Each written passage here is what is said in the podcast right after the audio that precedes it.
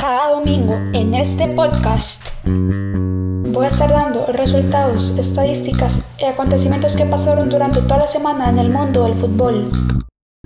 En cuatro secciones.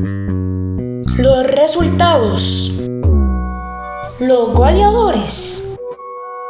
Las posiciones de la liga española, la italiana, la alemana, la francesa, la inglesa y la tica.